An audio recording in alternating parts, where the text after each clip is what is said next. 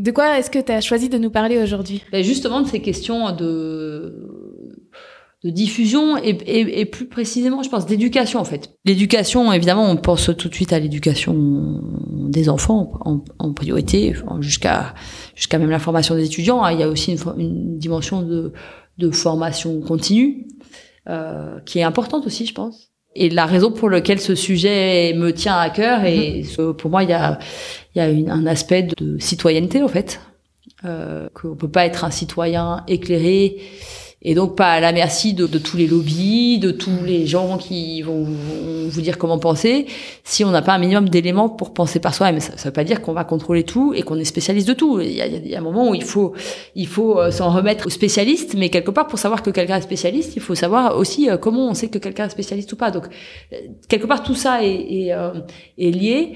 Et donc pour moi il y a vraiment un aspect essentiel dans l'éducation que probablement on oublie un peu trop souvent. On parle d'éducation pour former un métier, etc. Mais pour moi, l'éducation, la première chose, c'est de former aussi des gens euh, qui qui sont des êtres humains, qui vont être capables de vivre en collectivité. Aujourd'hui, euh, je pense qu'il y a quelques années, euh, il y a plusieurs dizaines d'années, on avait un métier pour une vie, donc c'était quelque chose vraiment essentiel. Aujourd'hui, il y a des gens qui vont changer de métier, il y en a plein. Et donc oui, la formation c'est pour avoir un métier, mais c'est pour moi dans l'éducation c'est plus que ça. C'est euh, faire euh, grandir euh, des gens qui vont être des hommes et des femmes, des citoyens, des gens capables de vivre ensemble, de parler ensemble. Et donc pour moi, l'éducation, il y a cette question de transmission d'un patrimoine et il y a cette question de, de euh, finalement dans, alors on peut se dire, euh, mais de, quoi elle parle, elle est mathématicienne, quel est le rapport avec la, choucroute? Et, et je crois que quand même dans les sciences, c'est pas que dans les mathématiques, mais aussi dans les mathématiques, il y a un certain nombre de, euh, de, de choses qui peuvent éclairer ce, ce savoir vivre ensemble en fait. Donc, euh, euh, et, c'est, ça que je voudrais euh, développer rapidement. Je sais pas combien de temps il, il, nous reste, mais, mais, mais je voudrais quand même donner quelques éléments. Donc aujourd'hui, on, quand on discute d'enseignement, on discute de savoir si on met dans le programme les nombres complexes, pas les nombres complexes, la représentation ceci, cela. honnêtement, franchement, si on me demande mon avis, je, vais dire, et c'est sûrement pas bien, mais que je m'en fous complètement. C'est-à-dire que je pense qu'on peut très bien vivre aujourd'hui sans savoir ce que c'est qu'un nombre complexe. Euh, et par contre, je pense qu'on peut pas vivre sans, sans avoir euh, un minimum justement de, de méthode scientifique. Et donc, ce que, mhm. ce que, ce que je voudrais dire, c'est que il me semble qu'avant de parler de programme, ce qui, ce qui, ce qui devrait être euh, quelque part la, la question qu'on discute quand on discute d'éducation, c'est finalement quelles compétences on voudrait que les gens aient et pas que, que des connaissances. En fait, une connaissance aujourd'hui, la connaissance, elle est disponible. Je fais, je tape sur Google, je tape un truc et, euh, et je vais. Alors, euh, il faut que je sois quand même capable de savoir qu'est-ce qui est un document auquel je peux donner foi et, et un document mhm. qui est juste de, de, de l'intox. Mais euh, sinon, euh, l'information, elle est quand même disponible très facilement. Donc, quelque part, pour moi, la connaissance, si on, on apprend un peu moins de choses, on a d'autres façons de récupérer. Donc, la question, c'est comment on se comporte par rapport à cette connaissance et, euh, et, et comment qu'on aborde les problèmes en général. Et je crois que la méthode scientifique, elle nous donne beaucoup d'éléments en fait par rapport à ça. Elle nous donne d'abord un premier élément qui est euh, de, de savoir euh, ouvrir ses yeux et observer les choses. Et, euh, et je dirais quand on extrapole, euh, de, de peut-être être capable de, de, effectivement de faire la différence entre entre euh, euh, des observations qui, qui, vont euh, bien avec le bon sens et des observations euh, où les gens vont nous dire des choses qui visiblement sont, sont, voilà. Donc je pense que cette capacité à observer, à prendre le temps en fait de regarder les choses avant de, de commencer à faire des déductions précipitées, mhm. à voir la complexité des choses parce que observer c'est aussi être capable de voir que les choses sont complexes et pas juste regarder par le petit bout de la lorgnette quoi. Donc pour moi, il y a cette, dans cette capacité à observer, à prendre le temps de faire, à prendre le temps de, de, de, de comprendre comment les choses sont liées entre elles. Euh, déjà, quelques éléments qui évitent des simplifications euh, qui conduisent en général à, à voilà, à, des, à, des, excès. Ensuite, il y a la question du raisonnement. Et ça, je trouve que dans les programmes de maths, notamment, on, on a, on a beaucoup trop euh, euh lâché là-dessus on décide qu'il y a moins d'heures de maths parce qu'il faut faire, je sais pas quoi, plus d'infos, plus de, je sais pas quoi. why not? Enfin, je sais pas. Il, faut en discuter. Il faut se poser autour de la table et justement commencer par fixer des objectifs en termes de d'éducation avant de savoir euh, si on met trois heures ou quatre heures. C'est quelque part pour moi ça c'est la, la, la, la, cuisine quoi. C'est c'est la, la, question elle est qu'est-ce qu'on a comme objectif?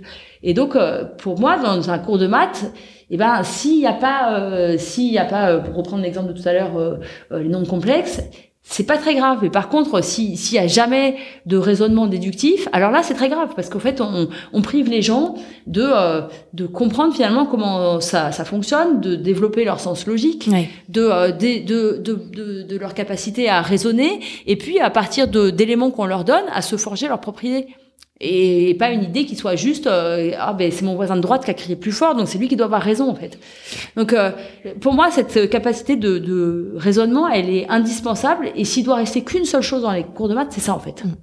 Donc euh, Tout à fait alors, bah, je, je, vais dire qu'une seule chose, mais après je vais en dire une deuxième. Donc, euh, donc, euh, sera pas qu'une seule, ça sera, ça sera une deuxième chose. Il y a, ensuite, il y a ce recul par rapport à, on l'a évoqué tout à l'heure, par rapport euh, euh, à la question de modèles, etc., et à toutes les questions d'incertitude.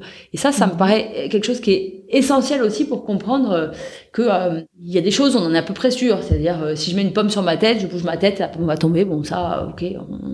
Mais il y a plein d'autres choses où, où quand, quand on fait un modèle on fait une prédiction, etc. Il y a une, incertitude et je, suis effarée souvent dans, et là en ce moment on organise une formation pour les journalistes et, et pour moi c'était vraiment indispensable qu'on aille là-dessus, c'est-à-dire qu'on peut pas balancer des chiffres sans balancer des, sans, sans parler d'incertitude.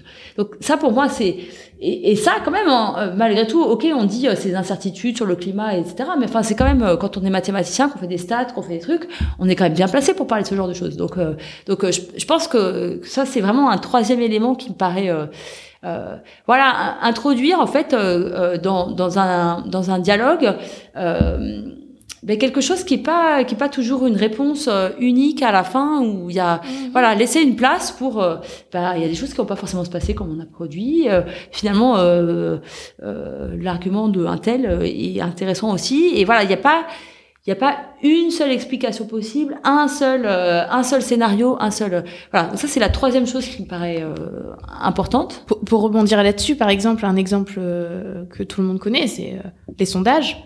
Ouais. bah il y a très peu de gens qui savent que les sondages sont toujours accompagnés d'intervalles de confiance. Mm. Donc que le chiffre qu'on obtient, c'est pas exactement ça qu'on a sondé. Il y a une fourchette autour. Et donc quand on a des sondages à 49, 51, euh, en général, l'intervalle de, de, confiance recouvre les deux. Donc, ça veut dire que ça peut autant être l'un devant que euh, euh, derrière. Et ça, c'est des petites notions qui sont quand même assez classiques quand on a une formation. c'est ça fait partie des premières choses qu'on voit quand on fait des statistiques. Et ça me semble nécessaire que ce soit connu du grand public ou au moins mentionné par les gens qui donnent ces chiffres. C'est pour ça que je trouve que c'est super que vous ayez des formations pour les journalistes qui passent leur temps à asséner des chiffres et que ce serait bien de donner un petit peu de contexte euh, à ces chiffres. Mm. Donc. Voilà, donc ça c'est c'est trois choses, je pense, euh, auxquelles euh, les gens pensent naturellement, hein, quelque part observer, raisonner et puis et puis donner quelque part une une validité d'un modèle, une validité d'un chiffre, une validité. Donc euh, ça, je, pense que c'est effectivement c'est au, au, cœur d'une démarche scientifique. Il y a une quatrième chose qui me paraît euh, euh, J'en ai plus que deux. Hein. Il y a une quatrième chose qui me paraît euh, essentielle, c'est euh, c'est la question de se tromper. Ah oui. Et pour moi, peut-être c'est même la première chose que j'aurais dû dire, c'est-à-dire que quand on fait de la recherche, on voit bien qu'on passe sa vie, j'ai dit tout à l'heure, je pense 95% du temps à se tromper, à dire des choses qui sont pas justes, etc. Et en fait, on s'aperçoit que dans, dans le monde en dehors de la recherche, y compris à l'école, se tromper, c'est ce qu'il y a de plus grave. En fait, il vaut mieux en langue, on voit que les Français sont nuls en langue. Et pourquoi? Parce qu'il vaut mieux se taire que de dire une phrase avec une faute. Ben en fait non. Si on veut s'exprimer, il vaut mieux dire une phrase avec une faute que quelqu'un comprendra même s'il y a une faute. Il mhm. dira qu'il y a une faute. Mhm. Et puis la prochaine fois en plus, on fera mieux parce qu'on saura qu'il y a une faute et qu'on ne fera pas. Donc euh, et puis des exemples, on peut en trouver euh, plein. Mais du coup, aujourd'hui, les gens comme quand il n'y a pas cette culture de se tromper et que c'est pas grave et qu'on apprend euh, comme ça, et ben ça a deux conséquences, je, je, dirais, que je trouve très mauvaises. C'est la première, c'est qu'un élève qui comprend moins vite, etc., il est enfermé quelque part dans son rôle de mauvais élève et il n'en sortira jamais juste parce qu'il il aurait eu besoin peut-être de deux coups de plus. Il aurait compris comme tout le monde, hein, mais donc je pense que cette c'est première un premier problème parce que après il y a des problèmes de confiance en soi, etc. Puis un deuxième problème, c'est que les gens préféreront s'enferrer dans leur erreur plutôt que de reconnaître qu'ils ont qu'ils se sont trompés. Et donc, euh, je pense que c'est pas pour rien qu'on arrive à des débats totalement stériles, qui sont plus des débats en fait, qui sont des dialogues de sourds, où chacun dit euh, ce qu'il pense, et puis euh, de toute façon, y a, de toute façon, on changera jamais d'avis. Donc, donc pour moi, cette, cet apprentissage de se tromper et que finalement c'est quelque chose qui est qui fait grandir, et ben ça c'est quelque chose, je pense qu'on peut aussi aborder via les sciences. Et la dernière chose que je voudrais mentionner, c'est même si c'est pas toujours l'image qu'on en donne, euh, la science c'est un projet collectif. Et je pense qu'aujourd'hui notre société elle a besoin de, choses qui rassemblent, d'apprendre à travailler ensemble. Et c'est pareil, c'est pas tellement comme ça que c'est enseigné au lycée, mais je, pense que c'est vraiment quelque chose qui me semble essentiel à, réfléchir. C'est comment est-ce qu'on on met plus de collectif dans notre enseignement.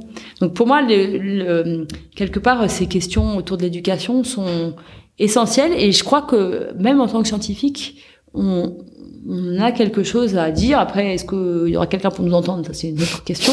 Mais, euh, mais je, je, crois quand même que, euh, que par le travail qu'on fait tous les jours, parce que quelque part, on, est dans cette position d'apprendre toute notre vie, et eh ben, euh, on a quand même quelque chose à dire sur la façon dont on peut repenser un peu l'éducation aujourd'hui.